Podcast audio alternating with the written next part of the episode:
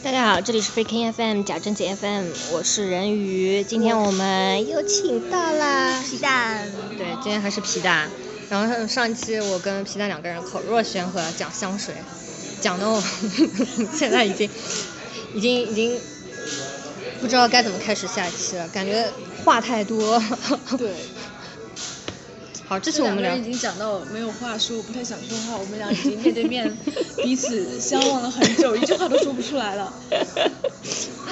嗯，我们今天说说啊，还要再来再给大家讲的东西，也不能说是科普吧，应该是随便聊聊。对，随便聊聊，但是我觉得有些有些现实意义吧，就是就从去年开始，我就发现，就说很多这种自杀身亡的人。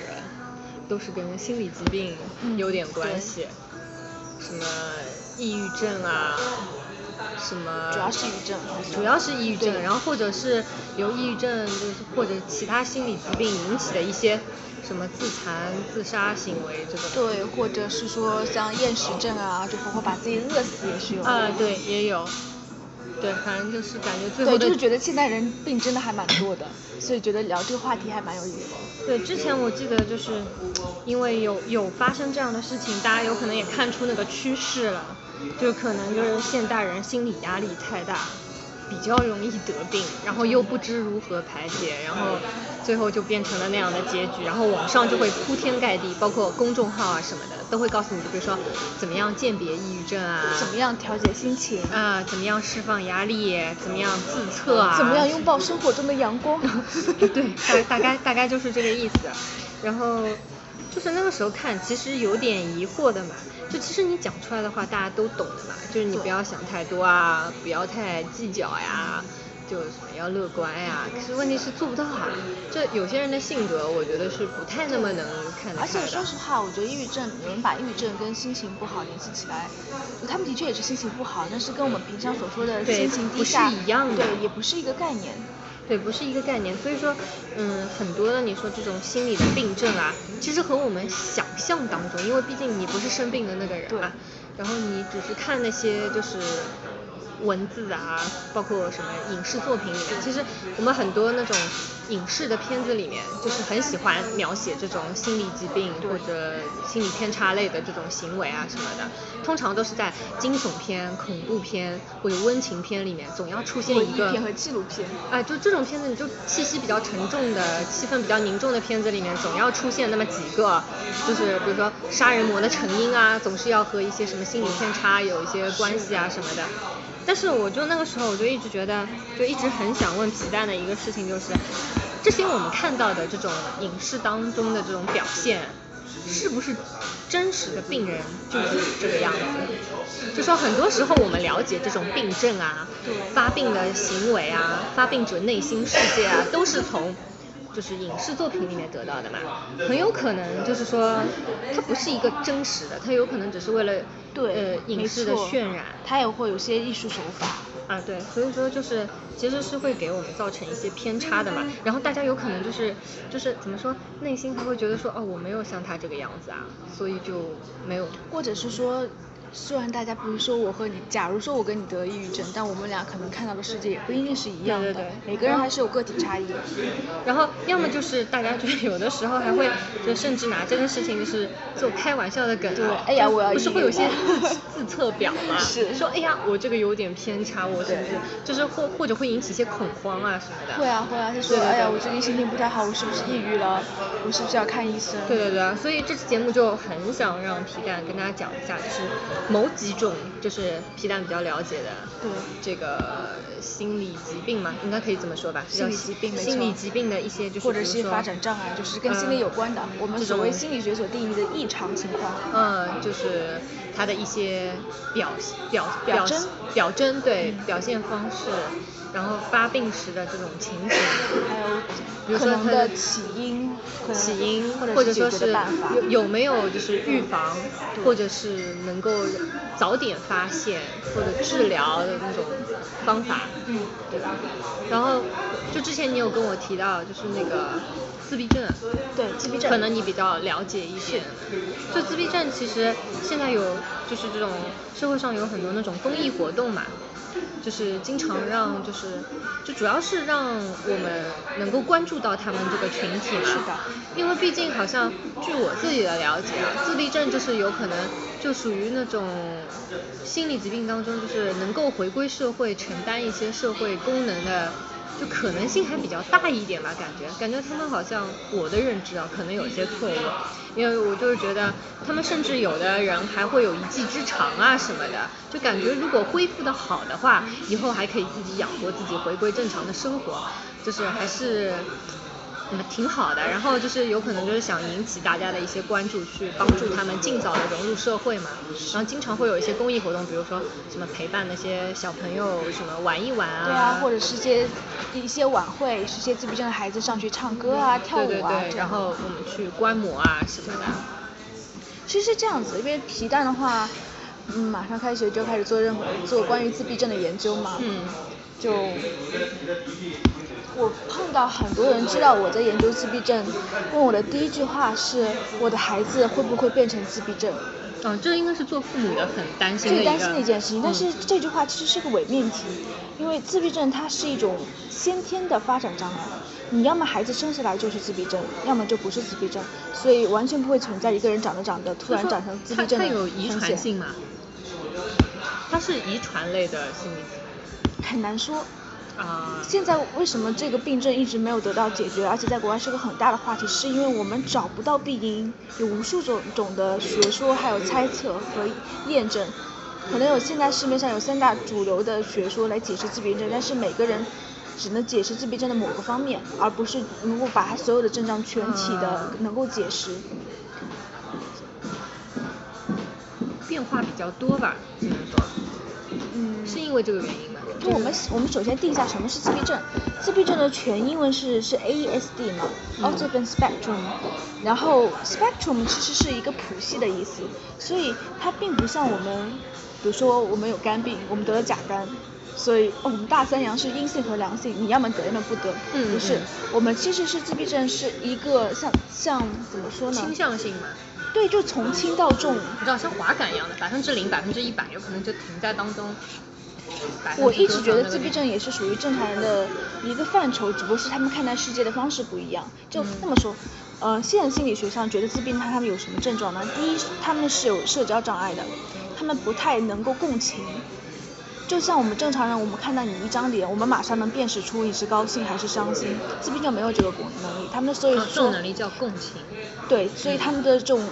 社会啊，或者是那种 social communication deficit，就是社交上的困难，一部分是由于语言引起的，一部分是因为他们无法跟人共情一思，所以说他们不能正常的和人交流。啊，所以你经常在这种影视作品里面看到，就是会有那种小孩，他就站在那里不说话，他有可能处于很多人的当中，他也不看你，他也不看你，他没有这种需要社交或者是跟别人交流情感的需求。嗯，对。另一方面，他们是有一些。类似强迫的，比如说他们会有一些刻板的行为啊，或者是一些重复的行为，或者是叫做比较狭隘的兴趣。其实我那么说吧，我们所知道的美剧里面有一个人是有很明显的自闭的形象，以及这个形象创造的。谁啊？Sheldon。哦，真的吗？嗯，Sheldon 是一个很有一个非常明显的，我我怀疑他们创造这个人物的时候就参考好了很多自闭症的倾向。第一，他是个 KY。嗯，就他是不太懂别人情绪的，他他不是你会觉得他有时候说话可能他是不看别人脸色的，别人痛不太觉得无所谓。一开始我我只会觉得他有点自我呀，没有他其实还蛮自闭的，你你想一下，所以你能想到任何场景吗？就哦，所以也就是说他这个形象当中，他这种表现就是你说的缺乏共情能力。对他其实很缺乏共情能力。那可能我们一般的人就觉得他有可能就不是很善解人意，不太会读空气啊什么的。对，这他缺乏共情能力。第二的话，他其实自闭人、自闭症的人是很讨厌生活产就是产生变化的。Sheldon 在每其实他连每周周一要吃什么，周二吃什么，他这个都是几点钟上厕所，这个都是规定好的。就跟自闭症一样。哦天哪，这个就说我知道他可能有自己的一个时间表，或者一种规律。如果他的生活被打乱了以后，他会非常的他自己会很，他会自己会很难过，他会很难过。那如果说，比如说这个打破，比如说是因为一些外界因素，对可能是因为某个人，或者是因为比如说某个天气，对或者什么的，他会因此而迁怒，或者说这个倒不会，但是他会崩溃。就肖登他不是一个自内在的崩溃对他并并不是一个自闭症患者，哇，他只是有很多的自闭倾向，就是你如果放在谱系上的话，他有可能就所有人自闭症是这样，可能他的滑感是在百分之四十左右，就挺危险的，再跨过去一点就。对，我们还是回到什么是自闭症。第一，他是有社交困难，他不能共情；嗯第二，他有一些刻板行为，或者是他们生活有很多的 routine，嗯，就是你不可以打破他的 routine。嗯还有一些自闭症孩子，他的刻板行为可以表现在他们喜欢不停的拍手，就拍的还可以拍一下午，或者是他们喜欢转圈，他就会在那边转一下午，不会觉得头晕。还有一些刻板行为可能是与自残有关系，比如说他拼命的用头去撞墙，他就可以在那边撞一下午的墙。这个是刻板行为，还有是狭隘的兴趣，就是他们可能观看或者是认知世界的方式跟我们不一样。比如说我们喜欢车，男孩子都喜欢汽车，嗯或者是我们有人喜欢观鸟，对鸟类做一些研究嗯嗯，但不是他们的兴趣狭隘表现在他们可能不喜欢车，他们只喜欢轮子。你给他一个车，他不玩车，他玩轮子，或者是你给他一个鸟，他对鸟没有兴趣，他只对羽毛有兴趣。啊，关注点不太一样。对，然后所有人都觉得自闭症是不会说话，待在那边安安静静的小天使，嗯，电视里面都是这样演的。以及以及没有没有任何人提到自闭症他的智力和语言的问题。就其实所有你在自闭症谱系上的人，就第一他多多少少会有些社交困难，因为他不能共情。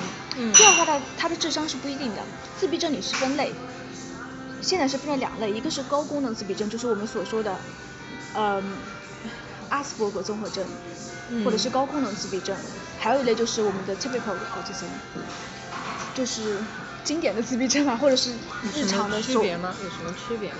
高功能跟低功能，首先看的是 IQ，IQ 哎高于七十，那比如说这个人，比如说他已经到达正常的 IQ，他跟我也一起呃学习啊、生活、工作。对。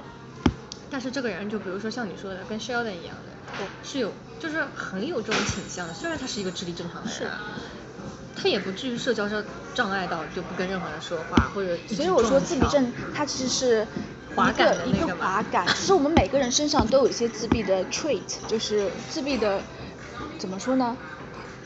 可能性吧。也不是可能性，应该说是某种特质吧。就你在有些人身上，比如说像 Sheldon 身上，他可能自闭的特质就特别的高；像我们有些人他的自闭特质就比较低。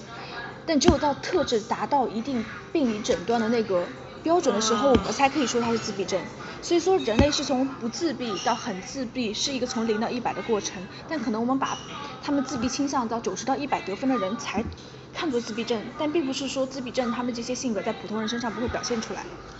明白。嗯但是你前面说有些有些家长不是很担心小孩，比如说会会得自闭症嘛？那如果说有可能小时候他并不是像你说的那种，就是很明显的已经出现病理症状的那一些小孩子，但是比如说以后的一些家庭生活呀，或者是社会生活，就给他比如说有一些打击，激发了他那个自闭的倾向，他以后长大转变成了不，没有可能，他要么生下来他的他自闭没有发展性的是吧？没有发展性的。就比如说你生下来你的自闭 trait，你得分八是八十分，你就一直是八十分。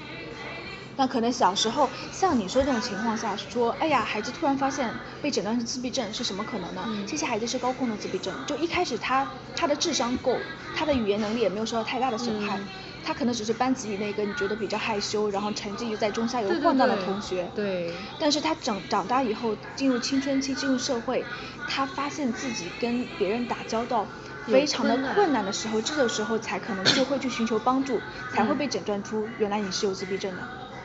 天哪，这也挺可怕。对，因为小时候有可能爸妈只是觉得说你不太喜欢说话，或者是说你比较内向挺内向的，对，所以这些困难可能就是越长大越显现出来。比如说你不太明白别人在笑什么，就因为你不能共情，所以你不哎太能理解但有的时。候我们只会理解为说情商低呀、对啊，就是对，有人会理解是情商低。对啊但这好像界限很模糊界界限很模糊，没错。很难发现哎，这样很难发现哎。嗯，这是个好问题，怎么怎么界定真真的挺社会功能和情商低？因为说实话，自闭症不仅是情商低这个一方面，他们就是他们的认知模式啊，包括被你这样讲，我很怕，包括刻板行为啊，像正常人身上，你虽然情商低，但他可能不会出现刻板行为。嗯，对，通常我们会遇到的那些人，就是没有那种，呃，没有你说的那种，比如说会一直拍手，那个已经有明显的病理症状了嘛。那个是属于可能是比较严重的自闭症，也有可能是就是智力也受到影响，语言功能也受到影响。可能就是就像每个班上总有总有一两个很高的人，总有一两个很胖的人，或者总有一两个总是不说话的人一样，就是你可能就是你说的那种倾向比较比相对于我们来说稍微高一些的人。现在对于自闭症的争论是我们不确定自闭自闭症它到底它是一个真实存在的东西，但是的确有一些人他就是属于会出现一系列的症状，所以我们把这一整个谱系的人都放在自闭症的谱系里面，但是他们其中的变化就是他们自己的每个人展现出来的情况是多种多样，就很多我们现在印象中自闭症就是乖乖的在角落里不说话，那其实自闭症是很严重的自闭症是有暴力倾向的。这好像他们会精神崩溃就，会自残，会会伤害别人。所以说他们是会有一些暴动的，是吧？会，特别是像那种自闭就是比较严重，然后智力又受到局限的这样自闭症，嗯他们不太能接受太多的信，就是对我们正常人觉得 OK 这个信息我们可以自己 process 掉，但是对他们来说，他们就会情绪崩溃。嗯，开心也会嘛，就只要是过过值的那种情绪，就比如说过于悲伤是、过于开心，都会导致这样的结果。还是说开心就不会，悲伤就会？也不是太没有太多开心跟悲伤的症状，因为他们其实对情感感觉就并不是，就是跟他们的情感模式跟正常人也并不太一样，也不一他们也会有开心，也会有暴动，但我说的是不能 process 很多信息。嗯，这种信息是指什么？就比如说一下子给他一张报纸，就是就是那么说吧，我们正常人是有信息过滤能力的。比如说我现在和你说话，我后面人在做什么，这个灯光是什么颜色，这些信息我会自动过滤掉。但自闭症不是，我们正常人的通道，比如说我 focus on 你，我的我通道开了百分之十，但自闭症的通道一直是百分之一百。所以他们感觉是无数无时无刻不被嗯各种各样的信息所包围，他们就 overwhelmed 的时候，他们就会精神崩溃。啊，他们就会为了去排解这种崩溃，他们可能会自残，会咬自己，把自己手咬得鲜血淋漓，或者是用头撞墙。哦，那这样的话是，懂而且我们在猜他到底有没有遗传倾向，嗯有。为什么有呢？心理学上面是有双生子研究，因为我们知道双生子就是双胞胎，他们两个基因型基因性不是一样的嘛。嗯对，所以我们就看一个双胞胎有自闭症，那另外一个双胞胎是不是也会有？嗯我发现这个比率比正常人要要高很多，嗯就说明肯定是有基因的影响，但是我们现在没有办法确认到底是在哪个基因上出了问题，甚至我们现在猜测是某几个基因的共同作用排列组合嗯形成了这样的一个自闭的症状。哇，这个好难哦。另外就是我们说的高功能自闭症还有低功能自闭症嘛，嗯它的发病率其实是百分之一，就是其实一百个人里面有一个人就是可以被诊断为自闭的。嗯然后，所以上个世纪就是一九九零到一九二零年，啊不，一九九零到二零零一年这段时间，我们称为自闭症大大爆炸。就说是大爆炸，就是为什么会突然之间出来那么多人？出了这个说法之后，哎，为什么身边人发现都是自闭症？其实不是，是因为以前并没有人认识到，或者是啊，没有刻意去排查这一项没有去。排查，所以大家嗯都发现了啊，原来还是有很多人是在这个谱系上。这真的，其实我觉得对于就比如说不是专业学这个东西的人，就是新生儿父母，确实蛮难掌握这个东西的。就比如说你看到小孩子什么样的症状，你才要说去带小孩去排查一下是不是这个问题。如果是很严重的自闭症，在很小，其实应该刚出生是看得出来刚出生的时候，你就会看到，就是表情比较呆滞，不灵活，他，跟你进进行眼神接触，嗯，就他不看你。像有的小孩一开始自闭症的孩子会被认为是耳聋，因为父母教他他没有反应。那后来发现这些孩子他不是听不见，他是看你的表他是现是听得见。就你叫他，一般的孩子说宝宝过来，他马嗯上会这样看你，或者说我们还有一个就是就是怎么样可以共情，或者是能够进行情感交流，最重要是叫做 joint attention，、嗯就是我指一个东西，你会看过你会跟着随着我的手去看，但是在嗯自闭症里面这个行为模式是没有的包括你啊跟他说话，你对他笑，他看着你，他就算看着你，他也并没有在看着你，而且他是尽量。避免和人进行眼神接触，他只能只看自己手中的事情。你叫他，他不理你；你去看他，他回避你的眼光。这个是很明显的症状。括比如说开口比较晚，开口很晚，很多自闭症孩子可能到两三岁才会说出自己第一个词。那走路呢？走路会有走路这些是一样，但是他们会有一些，就是我们是叫做感知觉上的 deficit，就比如说他们对一些特殊的气味或者是特殊的触感，他们就就不能碰到，他们只要碰到这种触感，他们就会发疯，就就会不能啊说疯就这这个精神崩溃。可以理解，可能有他们不太适应的东西。对，就正常人觉得 OK，就就是摸上去毛茸茸的没有问题，但是如果他们摸了以后，他们就会精神崩溃。那这个是没有预防的这种机会啦，这个没有预防的机会而且有有个很有趣的研究，就是发现爸爸是工程师，妈妈是科学家的孩子得记自闭症的几率会比较高。诶，这因为什么？是这样，你要看现代学说，就呃英国的呃自闭症研究中心的人就是 Simon Bar- Baron Cohen，嗯他提出的理论是什么？他是提出的理论叫做 extreme male brain，就是一个极度男性化大脑导致的自闭症。因为他认为女性的特征是共情，就是我们是女性是是善解人意，是社交，是能够体会体会到别人需要帮助或者需要关怀，是这种方面感情交流。而男性的特征是 systemizing，是系统化。嗯系统化就是说，这些人他们所要追求的是，比如说跨越时空啊，就看看穿一切表征，但是要寻找中一种非常永恒的 pattern。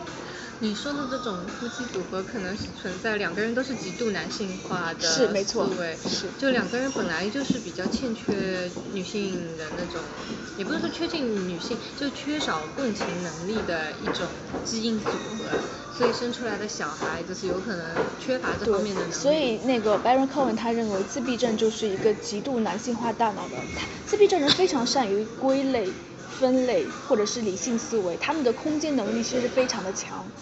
嗯嗯，然后怎么说呢？说什么来？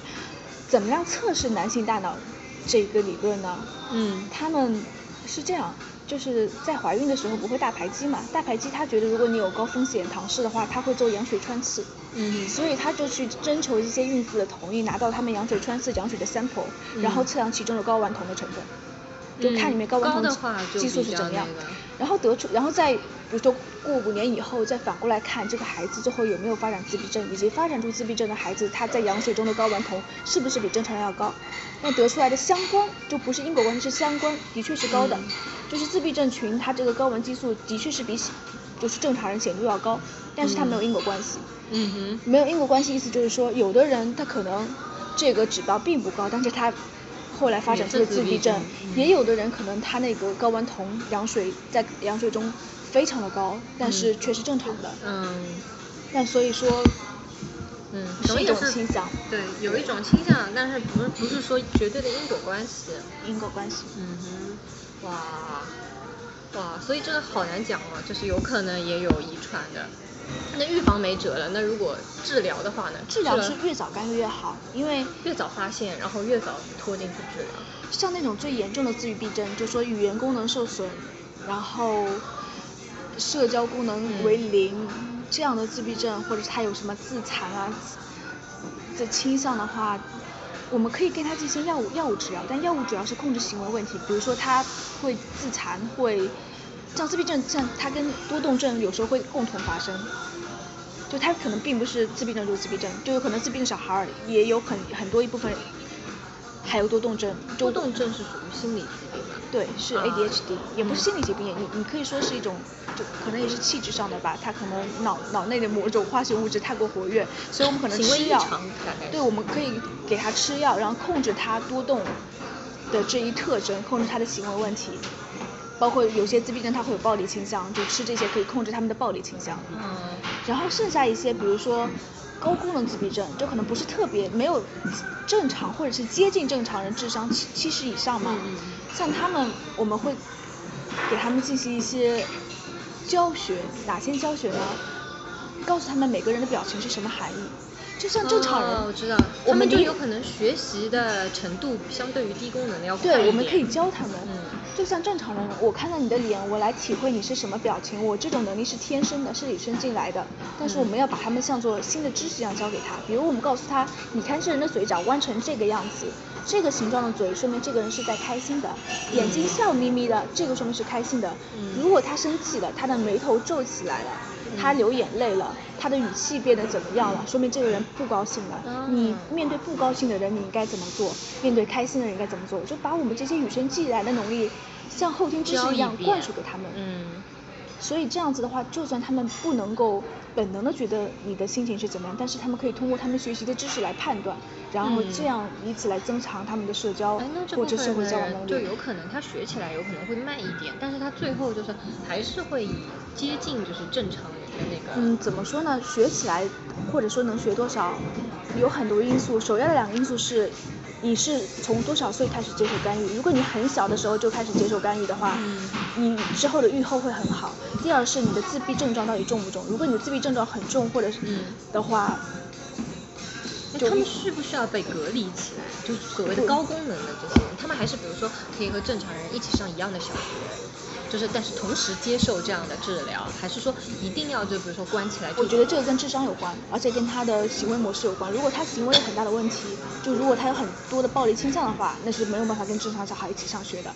嗯而且他智商如果智力正常，不过有的像他就是正常人智商，比如说九十一百左右，他也可以，你可以一边上学一边接受额外的这种自闭症的干预呀什么对这种的还有一部分，比如说阿斯伯阿斯伯格，阿斯伯格他。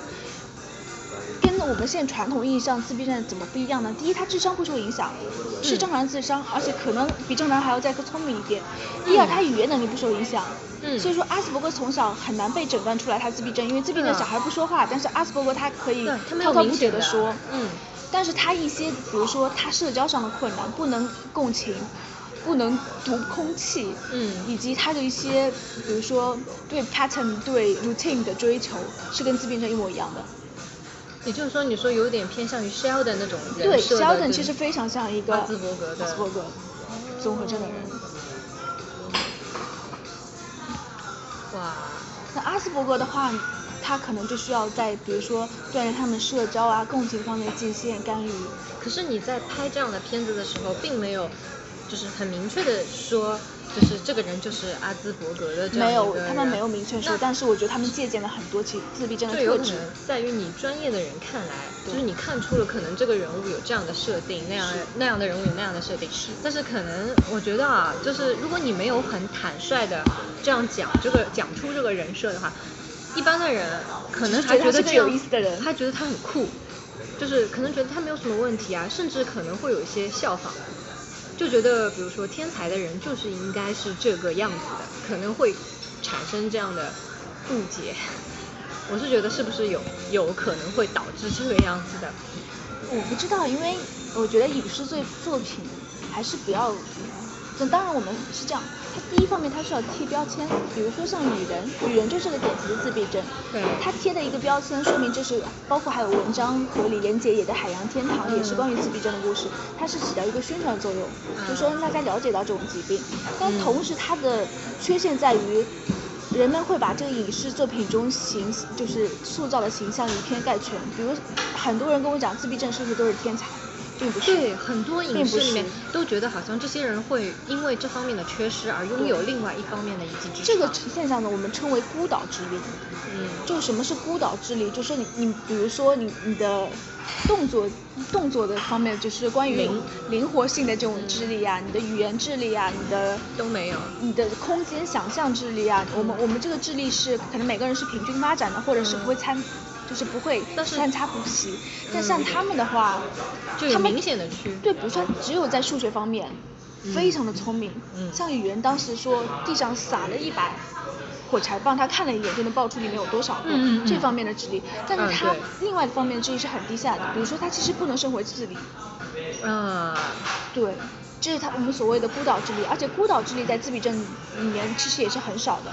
啊，其实不是一个显著的特征，不是一个显著的特征，只是有个例，然后他的故事被大家广为流传了，大家知道了，啊，所以大家都会觉得会产生这样啊，的印象，自闭症的小孩都是这个样子的，对啊，所以也是一种误解。也是一种误解。对，所以包括你说的那个阿兹伯格的 Sheldon，也是一种误解。但是阿兹伯格很多人为什么阿兹伯格适合当学者？阿兹伯格又叫学者综合症，因为他们他们继承了他们继承了自闭症某一方面的特质，就是他们有比较狭隘的兴趣，他们喜欢一个东西，他们会往里面钻。嗯哼所以阿兹伯格的人可能在学术方面更容易成功，也是这样的道理。嗯，但是其实还是挺寂寞的啊，因为他们跟跟人的这个交流不太顺畅。我一直觉得阿斯伯格比起传统意义上的自闭症可能更痛苦一些，因为他们看上去正常是吧？嗯看上去没问题。第一是看上去正常，第二自闭症他不会有情感交流的需求，但是阿斯伯格他有，他会觉得寂寞，他会想要和人交流，但是又发觉难以理解正常人的，就他没有理解正常人情感的这一能力，所以说他们更加怎么？专注于自己能做的事情上更加痛苦一些吧。对，在这方面有可能痛苦，而且就是缺失了这一块之后，他肯定要补足嘛，所以就更加努力的在自己要做的那一块上，所以就越来越对，或者是有些人意识到自己问题会去寻求帮助。啊，这个确实挺难的。而且不知道这样子的话，只是觉得可能自己最近心情不好，或者说我本来就不太擅长于做这个事情，就不太会自己想到要去排查一下或者什么，确实挺难的。确实挺难的，嗯而且我觉得其实其实我们就中国嗯对自闭症并不是很了解，但我觉得它的发病率有百分之一的话，其实有很多人也是从小没有得到就是及时的干预，长大之后他会觉得就是在社交上面会有很多的困难。你想，你如果不能共情的话，别人说的梗你不知道，别人在笑什么你不知道，你就像阿兹伯格小孩，他比如说进入小学，他智力正常，跟别人一起玩儿。他又会用他的方式来表示友好，比如说他喜欢什么，他喜欢长颈鹿和动物园，嗯他就会不停的跟你聊，就可能可以说一个小时长颈鹿跟动物园是关于是是什么样子的，长颈鹿有什么样的习性，它的脖子长得都好看，它那边的花纹多么好看，嗯但是别人会觉得他不会发现另外一个人已经听腻了。对就另外一个人说，我不想，我们换一个话题不行吗对我们就不能说点别的吗？他们不会，但是他们想要和人交流。对对对，这个是挺难。哇，突然觉得他们的悲伤那么大。对，其实是蛮悲伤。而且我觉得更悲伤的也有可能是自闭症的家人吧，就明明是一个人，但是他和你情感交流的这种却受到受到了很多的局限。像很多有严重自闭症的孩子的母亲，就可能孩子要花九年、十年才叫得出一句妈妈，或者是对你叫的一声儿子有反应。这种亲人确实是是是非常折磨的一件嗯事情，就感觉你投出了投入的感情，却没有得到任何回报。的确，就这种哎，的确，心理疾病我感觉在现在这个社会，感觉关注度越来越高了。就是以前我们对吧，就是经常听到这种，哪怕影视作品啊，父母也会这么说。就当时怀你的时候，当当初养你的时候，就希望你出来啊，好手好脚，对吧？嗯吃得下，穿得暖，好，可以了，对吧？身体健康身心理体健健康对，就就好了。但是现在的话，你你会发现就是，就是说，哎，虽然也不知道有没有遗传方面，可能有些疾病跟遗传也没有什么关系。对但是你如果就是养出来的小孩，大家都会想啊，他是不是开心，对吧？就现在很多父母听到很多父母不会说，就是就是养出来好手好脚，就是希望他活得开心，没对吧？错希望他怎么，就是其实现代人的眼光就是也比以前的人就是已经重心就是有有偏到就是心理建设小孩的这种什么自我意识培养啊，你经常会听到很多很多年轻爸妈们不是都会说什么啊，他自己的东西要让他学会，对吧？怎么样去管啊，然后跟同龄人怎么交流啊什么的，然后越来越转到这种关注心理发展这一块了。那抑郁症，抑郁症，抑郁症这种东西是像抑郁症我觉得是像那个自闭症一样，就是没有办法预防，或者说呃看不出来。他有是抑郁症，他不是生下来就抑郁的。我很我从来没没有听说生下来就抑郁没有听出来生下来就抑郁。所以说他们都是抑郁症呢后来发展出来的嘛。对，但是抑郁症的遗传性其实很大。你比如说海明威，海明威家海明威最后是自己一旦自尽的，嗯他的一个孙女当时是在好莱坞是一个明星，也是我忘了他的名字，但是当时也是也是自杀小有名气，也是自杀。他们家族你去看，就是黑了好几个，就每每个自杀这个人的名字黑掉，他们一整个家族都树里面黑了好几个，就这是有很明显的遗传的问题。另外，抑郁症是一个是先天性的，嗯，就是遗传带来的就或者说是易感人群。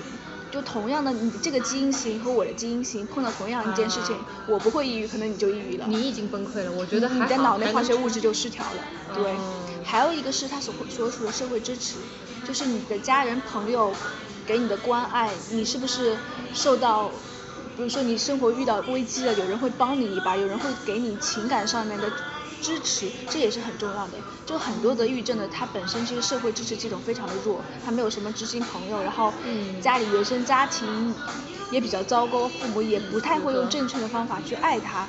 嗯就这种情况下得了自闭症，呃，不是得了抑郁症，就更加难得了治疗。嗯，而且现在很多人容易把抑郁状态、抑郁，对，就是抑郁状态和抑郁症倾向，就是联系在一起就。之前，比如说你会发现有些社会新闻，有些名人嘛，就就我们看到的，因为抑郁症而故亡的那些人，都是比如说演艺界的，或者是作家呀什么的，就是他们因为的确就是说和我们普通其他职业的人而言，他们的工作环境、生存环境，你会觉得压力会比较大。对，工作压力更大，然后更复杂，然后可能他们就是自己本身就是担待不了了，可能比较容易有这个倾向。这个是一方面原因，第二一方面原因，因为他们是名人，所以他们自杀，你们才知道。那普通人里面，你身边有对些人不知道因为抑郁而自杀的，你们并不会知道。并不知道，对对，但其实比例也是很多的，对而且重度抑郁，他的自杀几百百分之九十以上的重度抑郁患者都有自杀念头或者曾经采取过自杀的行为。嗯嗯，对。我曾经有看过一个就是普通人的抑郁症的日记吧，对。他好像是患病了三年，就虽然这个真实性我不可考证，但是就从他的这个自己记录自己的方式嘛，就他实际上还是一个蛮自救的人啦，对。就是他一旦知道自己得了这个毛病之后，他就给自己立下了一个救自己的办法，就是我每当觉得我不行了，我很多东西需要释放的时候，他就说我每年要出去旅游两次。他就是给自己定下这样的规矩，他是什么呢？按照他的讲法是，他在之前一个公司工作的时候，他积累了很多的情绪垃圾嘛。对可是他有可能就一下子太多事情需要应付了之后，他就根本没顾上那些，就他可能把事情处理好了，但是自己的心情情绪还压在那边对，还压在那边。但是呢，他又因为就是说。又换了工作，在这个时候又换了工作。那换了工作，进入了新的就是岗位之后，他有新的心理压力，新的工作压力，就累积上然后呢，他就是又有需要这个适应的这个过程，他加上之前没有处理好的东西，就一下子两个东西撞在一起，然后他就爆发了嘛。对，他的初期症状只是，呃，睡不着。很，真的是很初期的症状，就是他有可能就是不想出去，他嗯就想自己待着，你不要想拉他出去。他原本他说他是一个还蛮喜欢往外跑的人，他就一下子就觉得你们什么做什么让我做什么我都觉得没意思，都不想出去，我就想一个人待着。然后呢，晚上呢开始有些失眠症状，就仅仅是如此而已。然后这个人索性还是怎么说呢？对自己心理健康还挺关注的。对他知道他有可能连他觉得自己好像跟以前不太一样了，他就是有去寻求医生的帮助嘛。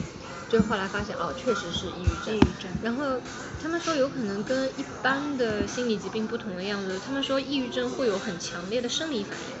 会就是它就是你可以说它是个心理疾病，同时它也是它是一个气质上，其实是大脑气质上是大脑里面一些东西出了问题。就一半一半，就是它可以某些东西通过药物控制的，嗯就比如说你某个比如说什么含量特别少，就他们好像是感受不到快乐，是这样子，人的感受快乐的媒介是大脑里的五羟色胺。嗯五羟色胺就就那么说，就人最快乐是是这样说可能会被禁掉，但是像吸毒的人，他大脑中这个五羟色胺是被大量释放的，嗯或者是在刺激他释放，我们最快乐的时候，完全是靠这个东西来感受快乐。我可以说五羟色胺它本身欲欲它它就它就是快乐本身。嗯但是像抑郁症的话，他们失调了他们接受五羟色胺的那个酶，它的数量减少了，所以他感受不到哦快乐，他接受不到，他没有接受快乐本身的受体了。所以像我们抑郁症说为什么要吃药，那是因为我们会调节他大脑里面一些化学物质的平衡，让他重新能感到快乐，有感到快乐的能力。对，所以说感觉好像就是从他的日记里面看，这个毛病就是并不是很单纯的。对，并不是。所以说我们很多人说，哎呀，对抑郁症怎么办？告诉他们要看到生活中的阳光，这是没有用的。对啊，我就觉得还是要直面这个事情。对，可能还会起到反作用。但这个人其实他还是，首先他有可能有一些预备的知识，是他有可能事先知道，然后他就自己去寻求医生的帮助了，然后也及时吃药了。但是呢，他又不想就是，当然他毕竟就是说他得了这个毛病，他也不想就是中断自己的生活，也不想马上抽离出来，他还是继续在岗位上。但是呢，好像就是他们对这种。呃，怎么说？就有可能正好在患病的期间，就是可能会比较敏感，或者说是更加承受不住压力吧。可能一旦毛病发出来了之后，更加承受不住压力。所以说，他说他一开始其实一直是初期症状，控制了三个月，其实都挺好的。但当中经历了一个恶化过程，然后后面的两年实际上都是因为有这么一个恶化的过程而带来的一个恢复期嘛。他是说，呃，那个时候进入了新的工作之后，他有这个熬了两个夜，做了个 PPT。嗯。他是熬夜了，熬夜了，然后之后就完全不对了，就完全不对了。他有那种，就是睡下去不但睡不着，而且头疼的像要炸裂开来一样，而且就是睡着了之后，不是傍晚会惊醒嘛，有可能就只睡着了两个小时，惊醒之后发现就浑身盗汗。就是就头疼的不行，然后你给他开就是最大量的止痛药都不行，就是但是止痛药毕竟不太好嘛，就是也不能一直吃然后，但是他只能硬扛着，就有的时候真的就像你说的那样，可能真的要一头撞墙，就真的是很痛苦的那个状态。他最后反正也最后还是加大了什么药的用量。对。然后控制住这个事情，然后最后要一边吃药一边，一般就是双管齐下的，就是精神科医生和心理心理医生同时同时一边份一般一边吃药一边进行心理治疗。而且他当时那个日记里面写的是，他当时就是这个情况突然变差的时候，正好是他那个负责他的那位就是那个医生，对，正好是这个礼拜不出诊，他要到下个礼拜才能看到他，他每个礼拜去见他一次。对。哦呦，这个日子真的是如同地狱一般了，三四天晚上天天盗汗，然后只能睡着两个小时，第二天而且还要去上班，就他白天表现的非常正常，但晚上就绝对是很煎熬的那种，呃，看的是蛮心痛的，我觉得。对，因为抑郁症的话，呃，一般是有三低症状嘛，第一个是情绪低落，这个就不用解释，还有部分就是说。他对自我的就是自我印象，或者是对自我的评价会变得突然非常非常低，就觉得哦是我不好，我我配不起，我不够好，或者都是我的错，他们会有这样的错误归因。啊。然后他们也会就是意志力还有行动力低下，比如说就像你说他不想出门，他觉得他对一切都失去了兴趣，已经没有什么东西可以让他觉得快乐了，没有做什么事情也提不起他的兴趣了。我觉得如果就是我们正常人突然有一天意识到自己处于这个状况，而且这个状况持续恶化，你不并不能说一个星期两个星期了，就一般说你从诊断你为就是从抑郁状态到你可以被诊断为抑郁症，理论上说是要六个月，但是其实如果发病发的比较猛的，或者直接一下变成重度抑郁，然后有自杀倾向的那个是要引起重视，但是正常人可能是慢慢慢慢的。他自己还没有觉得，自己还没有觉得，是就是心情比较差一点。对，所以像你说的，如果一个人突然整晚整晚的睡不着觉，然后盗汗惊醒，然后对自己的评价突然变得很低，觉得自己一文不值，非活着没有意义。活着没有意思，什么都没有意思。你出去叫他出去玩，他也不愿意旅游，也不游。这种时候就要非常警惕的。这种时候你可能，特别是当你出出现了自杀的想法，觉得活的还不如死的时候，要及时的跟家人说，跟朋友说，让他们带你去看心理医生。像真正的就是重度抑郁叫 major depression 的时候，是需要被隔离和被二十四小时看护的。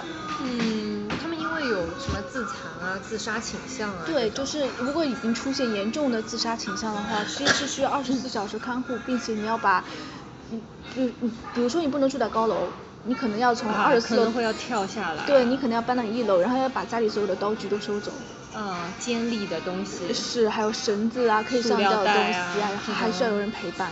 啊。那个已经是发展到最后不得的。不得不出现的问题了。然后真的重度抑郁的话，像现在有一些疗法叫做电休克疗法，就是电击你，把你电刺激吗？不是，电击你，跟你的身体通电，然后让你休克。是这这种方法其实哇，这有点以暴制暴了听上去非常的可怕。就以前的电休克是就把你绑起来，但现在已经有那种无痛或者是那种不让你痉挛的电休克，了啊啊，就会会把你绑起来，但是会把你就抽搐的状况控制在最小，你其实感觉不到太多痛苦，而且其实对于重度抑郁症患者，这个治疗上是非常有效的。像把你电脑就是 就像电脑清空、电脑重启的感觉一样。哦，我大概知道。对，所以他们说觉得每次接受了一个疗程的电休克以后，他就会觉得自杀的念头少了，会觉得脑袋没有那么疼了，感觉生活可以重新开始了。可能他们脑子里面一下子存在了太多的垃圾之后，然后你去给他触发一下，然后把这些东西全都击退的。啊。就要承受这么多痛苦。是的。好 好。听了就觉得好。就之前反正很多人就是爆出抑郁症自杀的消息之后，就网上就会传很多这种自测表。对。但我看了那些自测表，其实感觉好像没有什么用。可能还是要转专业的人吧，就是那种医院里坐诊的医生，他会他会给你开自测表。其实你去医院，你说医生我怀疑我我我觉得我可能抑郁了，他也会给你做自测。但是他们除了看你量表得得分水平，还会从综合的，比如说你日常表现啊，交谈，跟你交谈啊，以及对啊，他们。他们还是有专业性的诊断，像这种网上你觉得测一下，哎呀，我超抑郁的。嗯嗯嗯，对啊，那那有一种太开玩笑了，太开玩笑了。如果你真的很担心自己的话，应该还是。或者是你很担心身边的人的话，你建议他。建议他，你你也是最好去带他去看专业医生，而不是让他去网上做个表。嗯，对啊。对。我觉得网上那个有点太扯了，感觉大家开开玩笑的。像丘吉尔就是啊，丘吉尔他不仅抑郁症，他得是躁郁症。就是说他一半躁狂一半抑郁，他把两极化嘛，两极化，他把抑郁叫做黑狗，就就觉得他很有意思。他躁狂的时候他就出去做演讲，然后大家就很有激情，他讲的啊好激情好棒。然后他一旦抑郁的时候，他说当黑狗来袭的时候，他就默默的在家里吃药。啊，对。哇，那这种这种是算什么呢？他们就是。哎，那这样躁郁症的人比较好治疗，还是抑郁症？嗯，他这个没有可比性，其实都不容易。那躁郁症的人，躁郁症的人话，他，你要是从治疗难度来说，可能躁郁症更难，因为它是两极发展，它有两个方向。自闭症你要只要只要把它往一个方向拉就可以了。像躁郁症的话，你可能要看好平衡，你就可能抑郁症你没把它把它拉过头了，它就狂躁狂了。是是是。他可能也会有，如果往躁狂那边拉的话，可能也会有社会攻击性啊什么之类的。嗯，有一些有，有一些他只是比较激动，开始商量。就有一个很经典的例子是，呃，我上本科的时候，我们老师讲一个躁狂，他是一个小学老师。嗯。他第一个学期刚刚进去学校的时候，带了一个新班级嘛，那个时候他正处在躁狂阶段，觉得哎呦超棒，就他特别的有干劲，知道吗？然后就我举行各种各样的活动，然后把那个班级搞得特别特别的好，然后最后评了一个优秀老师。但其实当时是躁狂，你知道吗？嗯。后来第二学期他们觉得这个老师有前途，可造之才，然后让他再带新的班级。然后他就不对了，他那个学期啊，上课也不想上，然后经常就别人学生逃课，他。他逃工作，然后就在家里，然后后来就老师觉得他不太对，你知道吗？就推荐他去看医生。也没有推荐他去看医生，就是那段时间他抑郁症过了以后，他可能又开始躁狂了。就他那那个发病，他那个发病躁狂就已经不是积极搞学生活动的躁狂，他上马路去指挥交通去。然后开始谈什么上宇宙我们的大事业，就有有点类似精神分裂，但是他就精神分裂是对事实，就是对已经没有理性认知，但他还是在有理性认知情况说我要搞大事业，我要怎么怎么样，我要把我班级搞到第一名，然后上马路上开始指挥交通，你往这里走，你往那里走，就整个人已经开始满嘴跑火车，开始处于一种癫狂的无法控制的。对，然后他们他们才会联系老师说你们学校有个老师在马路上指挥交通。天呐。然后那个时候，那个校长他觉得挺严重了，他可能有点问题，然后再把他带去看，然后综合了他这一整年的症状诊断下来，他是有躁郁症。嗯哼。所以他可能在躁狂的时候需要吃控制躁狂的药，在抑郁症的时候吃吃控制抑郁的药，这就是为什么我说这个他还是对自己的行为是有意识的，只不过他没没办法自己去控制对控制他。是的啊就他的理性其实还是存在的，不像精神分裂症，精神分裂症已经不存在理性了。就为什么我们说精神分裂症杀人不犯法，是因为他们当时真的是没有判断力的。啊，没有理性。对。之前反正就看那个什么拉斯滕提尔的那个抑郁症的时候对，他是号称以不是以旁观者的视角看忧郁症的患者，嗯哼他是以忧郁症患者的世界哦呈现给你们看，忧郁症患者是怎么想这个世界的。然后就你前面讲到，就是像自闭症的那种，你一下子给他过多的信息，他不是会崩内在的崩溃嘛？然后就抑郁症到底会不会也会因为就比如说太多的信息而崩溃？就之前我看那部电影的时候，它里面是那种就是呃，就他感觉抑郁症的人他的世界比你慢，嗯所以说因为比你慢的关系，所以他能看到你很多可能一闪而过你没有看到的细节。所以说，也就是说，相当于是一个信息爆炸，因为他你没看到的，他看到了嘛。然后信息爆炸了之后，他就是会有一种感觉是担当不起、承受不住，于是整天就是有一种，就是我们说的，就是不想出去啊，什么就躺想躺着啊，就是这种不想跟周围的人什么交流啊什么的。然后，而且那部影片里面呢，就是他家人知道他有这个病症。嗯可是他们对他的就就像你说的，他的家庭支持太少了。对就是他的姐姐，他其实他的姐姐和姐夫一直想帮他，可是他们用错了方法，他们总是想要把他拽出来，而不是去体会他的感受。他们总是说你这样不行，然后老是把他就是想把他拉到那种陌生人都在的情况，但实际上那个时候发病的他已经蛮没办法在这种对，情你不况下。能用对待一个心情低落人的方法去对待。对对对，他的姐姐和姐夫呢是用错了办法。对然后呢，她的丈夫呢是那种默默的守护在她身边，以为只要陪着她就就没有问题就没事的那种，说我等着你，你会好的，就是是这种样子的心态。可是他的老板是最过分，他老板就是他就是因为他有一阵子大家都觉得他快好了。快好了的时候，于是他们夫妻俩准备结婚嘛，然后结婚的那个婚礼上，他们请了老板来，然后那个老板在婚礼上跟他说，你下个礼拜要给我一个什么东西要赶出来，就对他来说其实是已经开始有点又要走下坡路的感觉，就是他突然塞了一个很压力很大的东西，而且在婚礼上，对就婚礼上大家就开开心心不要谈这些事情嘛，然后他的老板就相当于塞了一颗炸弹给他，于是他本来就已经渐渐变好了，就突然之间。一下对我有看过一些人的那种抑郁症的日记啊什么的，感觉他们好像都会经历一个，就是感觉都要好了，然后突然之间因为某一个事情就突然之间变得很严重。她甚至就是比如说她不跟丈夫结婚啊，然后她当着丈夫的面和其他的男人搞在一起啊，丈夫在结婚的当天就走了，然后她之后就一直跟姐姐和姐夫生活在一起。然后呢，姐姐呢想帮妹妹，因为是亲亲的妹妹嘛，但是姐夫呢又挺不理解的。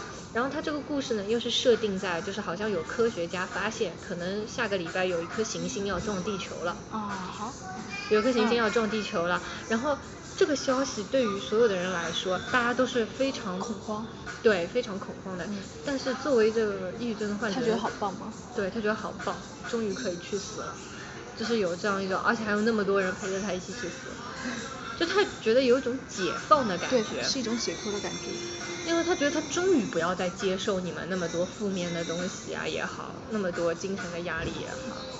虽然我不知道是不是真的抑郁症患者的世界就是这么的慢，但是我觉得可能就是最后自杀的人的选择，大概也就是因为这些原因吧。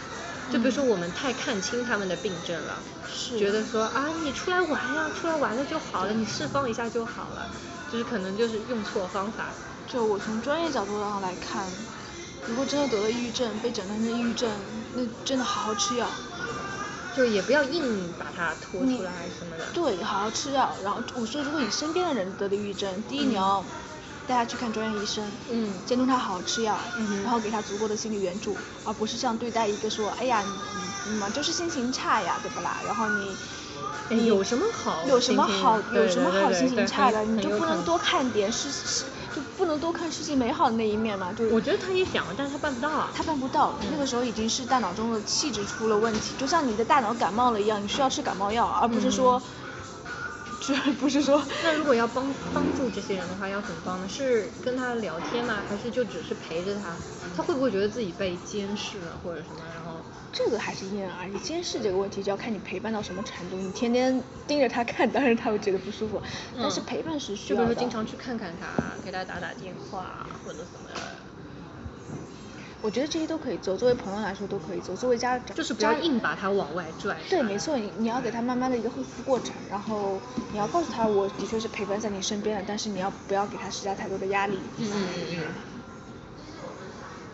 而且的确患抑郁症的人，他会觉得活着是比是比死更大的痛苦。他到时候并不是说他想死，他也不恐惧死，对死对他来说就是一种结束，一切痛苦的结束。嗯。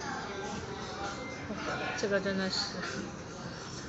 但是你说电影那个手法说他们的时间的感觉比正常人要慢，这个我是不认同，我不太不太认同，或者是说我没有了解过相就是这方面是不是有这样的状况，因为它并不是在诊断抑郁症的一个很明显的标志。嗯嗯嗯。那诊断抑郁症，就比如说是什么人，你感觉他可能有点问题了？就我觉得自己如果有自知，那当然最好了。对。那如果我们看别人，别人就我觉得真的很难如果一个人最近你发现他性格大变，比如说，就比如说他原来是个很爱玩的人，然后最近突然一下子，你觉得他人设转了，突然待在家里，然后闷闷不乐，你叫谁谁都叫不出来，这种情况下你就要引起一下警觉，你会觉你要当然留个心眼啦，看他是不是。如果他这个状况持续。就可能突然一个月、两个月、三个月还是这个样子，那提醒他的家人带他去看医生。嗯。还有一个，就我就感觉就是比较奇妙的，像前面讲的那种什么抑郁啊、自闭啊，可能日常生活当中就是可能都需要了解。还有一种就是我们觉得可能比较遥远，但是影视作品里面拍的非常多，就比如说嗯，搏击俱乐部啊。什么致命 ID 啊，还有一些韩剧那种大开对大开脑洞的那种设置，什么一个人有什么两个、三个、四个、五个、六个、七个那种理解型人格障碍，也叫多重人格 DID。对对对，多重人格，多重人格障碍。像国际俱乐部里面是双重人格，嗯，就一个非常暴力，一个一个很那个什么的，然后。从电影里面，我包括这种什么 Kill Me Kill Me 里面，就我了解到的，就是多重人格的状况是，就是他们不是有个主人格吗？然后会冒出来 N 个其他的亚人格吧，就是附属的人格。然后呢，这些人格互相之间都是独立的，互相不掌控。他们说是，我感觉是好像就拍出来给我感觉是亚人格都知道主人格的存在。但是主人格并不知道亚人格的存在，然后就是他们这些人是怎么发现自己有另外一个自己的嘞？他们都是周围的人跟他们叙述他们做的一些事情，然后他们自己去看一些，比如说监控录像，或者像一些他们在发病期间出现另外一个人格的时候，他们会觉得啊，我曾经做过交流过的人向他们求证，或者看家里的监控录像，才最后知道我当时到底在干嘛，而且。回到主人格之后，主人完全不知道，不知道发生了什么。对，就是完全不知道。然后，哎，我就觉得这个事情，就有可能在我们想来是完全很奇妙的感觉，就像科幻片一样的事情。然后之前我看一个人在知乎上还写说，他曾经看到一篇报道，说某个教授研究说，这种多重人格的现象居然还有百分之七点五的率。虽然他写这篇文章的人，他觉得我也就是看看，他也并不相信有这么高。我也不相信。对啊，我觉得这个也太高了吧。这个太高了。那我觉得好像是没有。然后我之前还在网上看到有一本书啊，好像说有一个心理学家，他自己就是多重多重人格，然后他写了一本书，但这本书我没看过，它叫《二十四重人格》。是二十四个比例。二十四重人格还是叫啊？二十四个比例就这本书吗？就是这本书。所以啊，我觉得他是一个用心理学，就是他写的类似像是自传，但他本身。他是真的有二十四个自己吗？他他没有二十四个，嗯，就是说他这个写作者是有心理学背景的，然后他是以第一人称的角度去写的另外一个一个叫比利的人的二十四重人格，不过他是以自传型的方式写出来的。啊，是这个意思。然后我就不知道这种到底有可能吗？真的是会有会会，但真的非常少。所以说像七点五什么的一定是扯淡。你看你看抑郁症患者自己写的日记，你会觉得能够体验 体会到他们的那种痛苦。但是你看那种多个人格的人写出来的东西，有一点像看奇幻小说，你知道吗？我知道的确很像。就是你真的很难想象啊！其实你现在想一下，就是我们以前说什么，呃。就是古时候，呃，不是古时候，就是比较远古的时代，他们说一个神神上身，就突然被神上身了，然后做出来一些。其实你现在反过来讲，很有可能要么是精神分裂，因为精神分裂可以听到幻听嘛，他觉得这是人刚才的声音，要么可能就是多重人格，他突然被神上身了，但其实他可能是另外一个人格展现出来了。就是我看到有人写自己，当然是匿名嘛，写自己，他原来也不知道自己是这样的。但是有一次，他妈妈晚上跟踪了他，他当然不知道那个时候自己是亚人格出现嘛，他就是以主人格的姿态睡着了，然后晚上以亚人格的姿态醒来了，然后醒来了之后呢，他的主人格是一个热爱自然、热爱生活、热爱热爱生命的一个人，但他到了晚上，他把自己的狗带带到后山上，然后把狗杀了埋了，然后回来了。第二天早上他不是醒来了之后。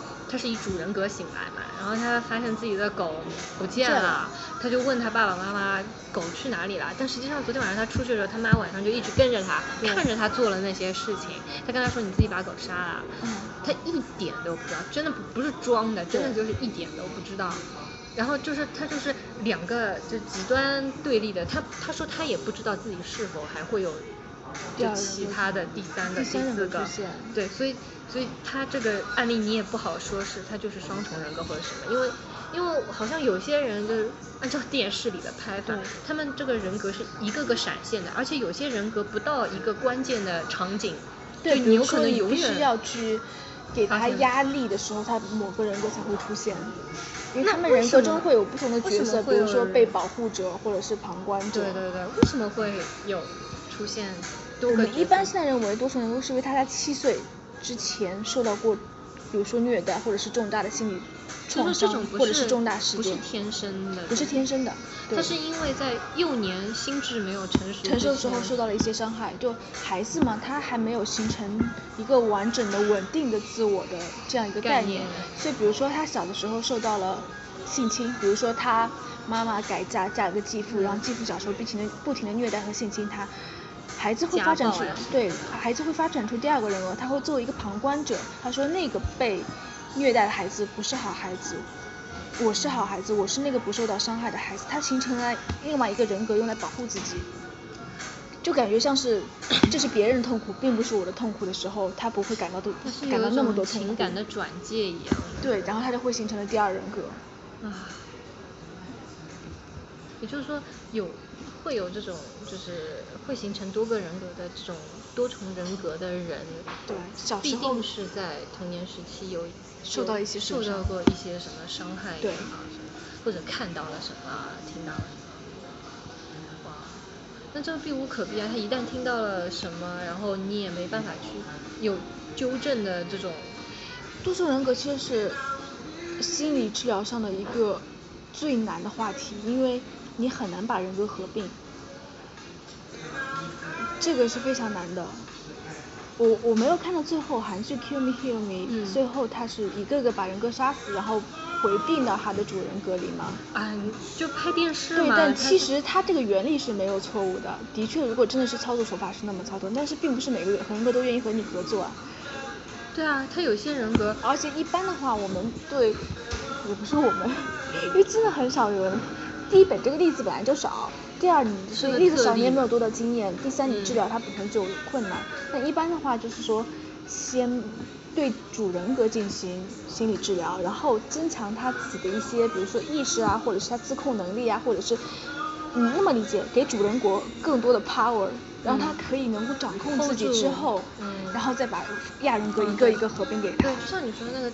电视剧里面的讲法是，就是说你主人格如果没有出现一些动摇啊或者什么的话，你就你这个身体的掌控权就还在主人格里手里。没错。就是他一开始我看他的意思啊，虽然他拍的比较 drama，但是他就是他的想法是，就是说，先能够最长时间的让主人格待在这个身体的上面，然后他最后不是说杀死，他是说就是有点像劝退一样的，就是让主人格和亚人格得到一个和解，就是告诉亚人格主人格足够强大，你可以退散了，就是有有这样一个过程，他就是一个个去和解，然后和解了之后，然后回归到他本身是这个样子。对。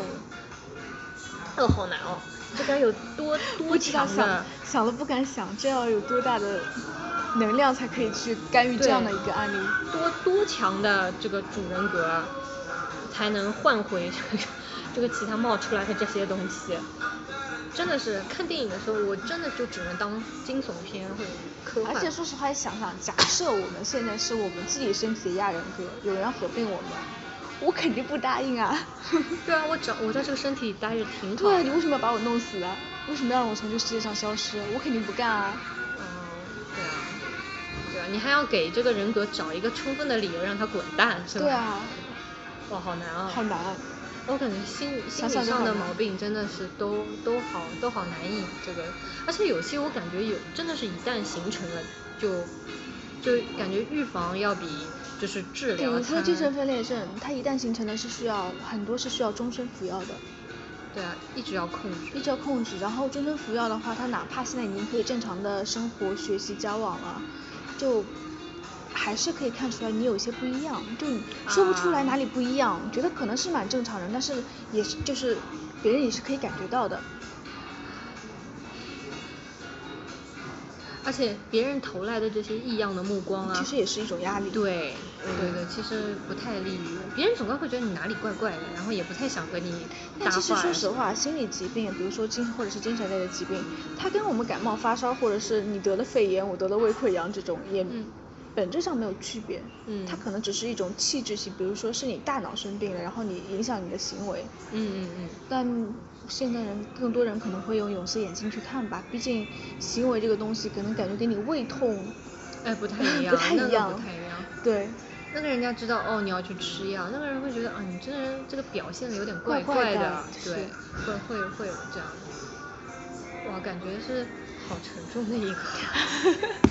就虽然了解一些知识蛮好的，我觉得啊，就是就是你首先看到周围有这样的人，不要再给他多余的额外的压力。或者是你不要给他那么多 attention，你就让他做自己就可以了。对对对，就不要再让他承担自己是多么的负，就是负面意义上的与众不同。对对对，对，还有就是如果说周围有人有这样的倾向，怎么样去帮助他，或者说让他正确的对待，对，这个事情，我觉得这个还是蛮重要的。对，尤其现在压力那么大，我觉得其实就像你说的，就大家都是在那个滑杆上，对，一不小心就滑过去了。这个不是按按或者是你也不知道你自己是不是携带的易感基因，就碰到同样一件事情就崩溃了。对，很难说。你现在不崩溃，说不定碰到另外一件事情也崩溃了。对对对，这很难说。对对对，然后还有就是，嗯，多交朋友和父母多交流也是蛮好的。为自己争取一些情感的积极的社会支持是很有用的。就我们发现那些得抑郁症的人，如果他的社会支持系统非常好的话，他的愈后是非常好的。嗯。就他会好的更彻底一些。朋友家人都很支持，那再好不过了。对。对。毕竟这不是癌症，对吧？你说医生说晚期了，没机会了，对吧？你做什么也也就是这样了。但我觉得这种毛病，如果有机会的话，就多去争取一下。没错。好的。就讲到这儿。嗯，就讲到这里了，拜拜。拜拜。欢迎大家搜索我们的微博加正经 FM，或者关注我们的微信公众号 Freaking FM 来与我们交流。F R E A K I N F M。我们节目目前支持以下平台的搜索及订阅，包括荔枝 FM、喜马拉雅、企鹅 FM 以及苹果手机自带的播客软件 Podcast。谢谢大家的关注。